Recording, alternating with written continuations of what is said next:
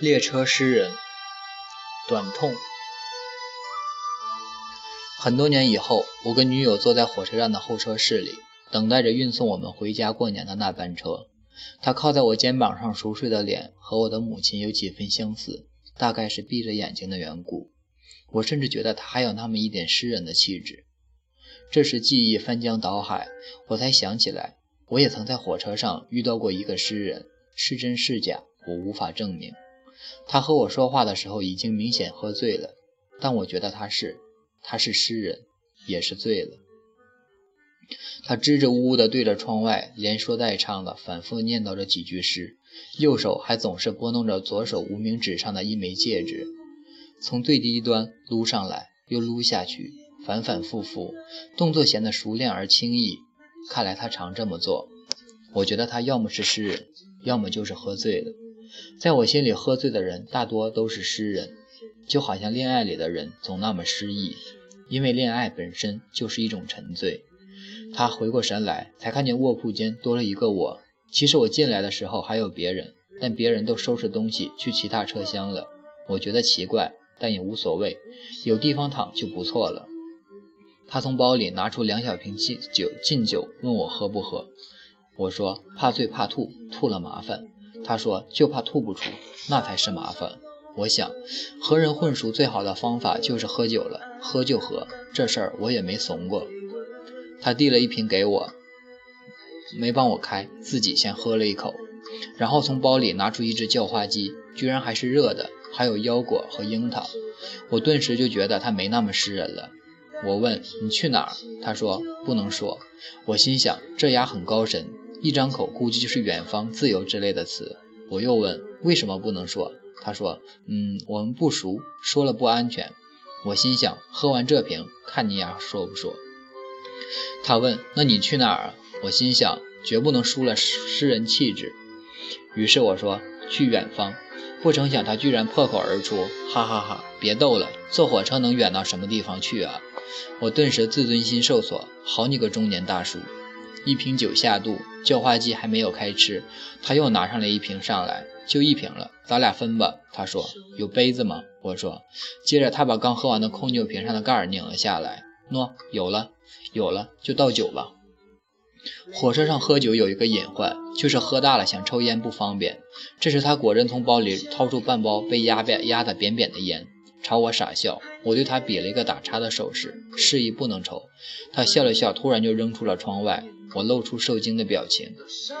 我是怕自己憋不住，索性扔了。他说：“要是姑娘在身边，你也憋不住，你是不是就也扔了？”我问：“那就不对了，姑娘憋不住，那我就认了。”他说着喝了一口。我撕了一块鸡肉塞进嘴里，说：“也是，熟了的就扔不得，飞不掉了。”他也撕了一口鸡肉，说：“那可说不准，煮熟的鸭子飞不了，姑娘就难说了。”后来他喝醉了，给我讲了一个故事。曾经有一位知青下乡，爱上了一个农场里的姑娘，叫陆谦。姑娘对他心生爱意，但最终还是骗了他。他答应他，等着他功成名就回来娶她。知青回城不到半年，就成了颇有名气的小画家。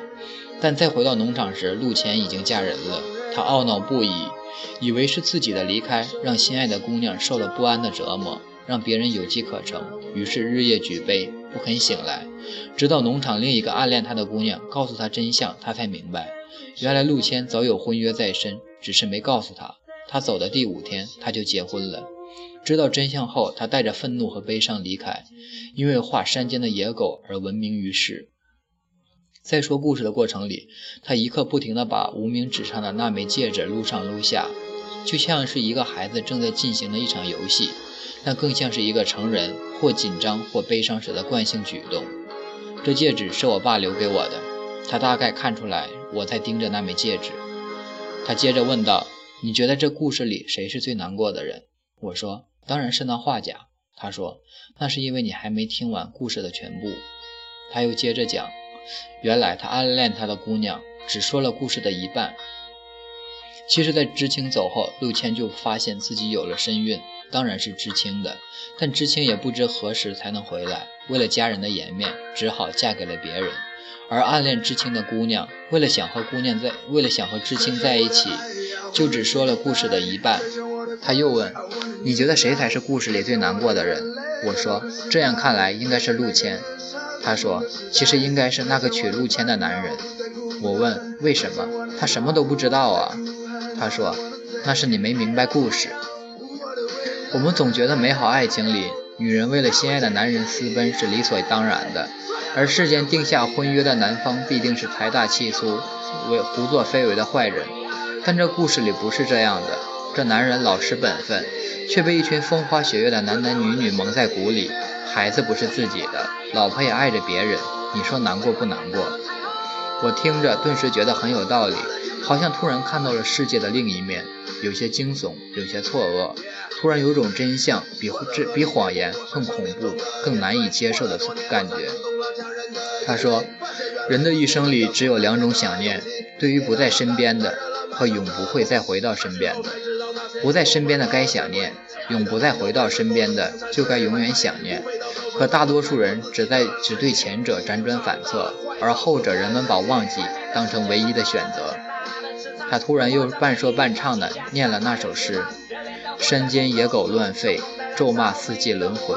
姑娘成了新娘，都是别人的心肺。我和野狗走山路，多般配，但野狗也有它心爱的狗，而我只有浊酒一杯。多沉醉。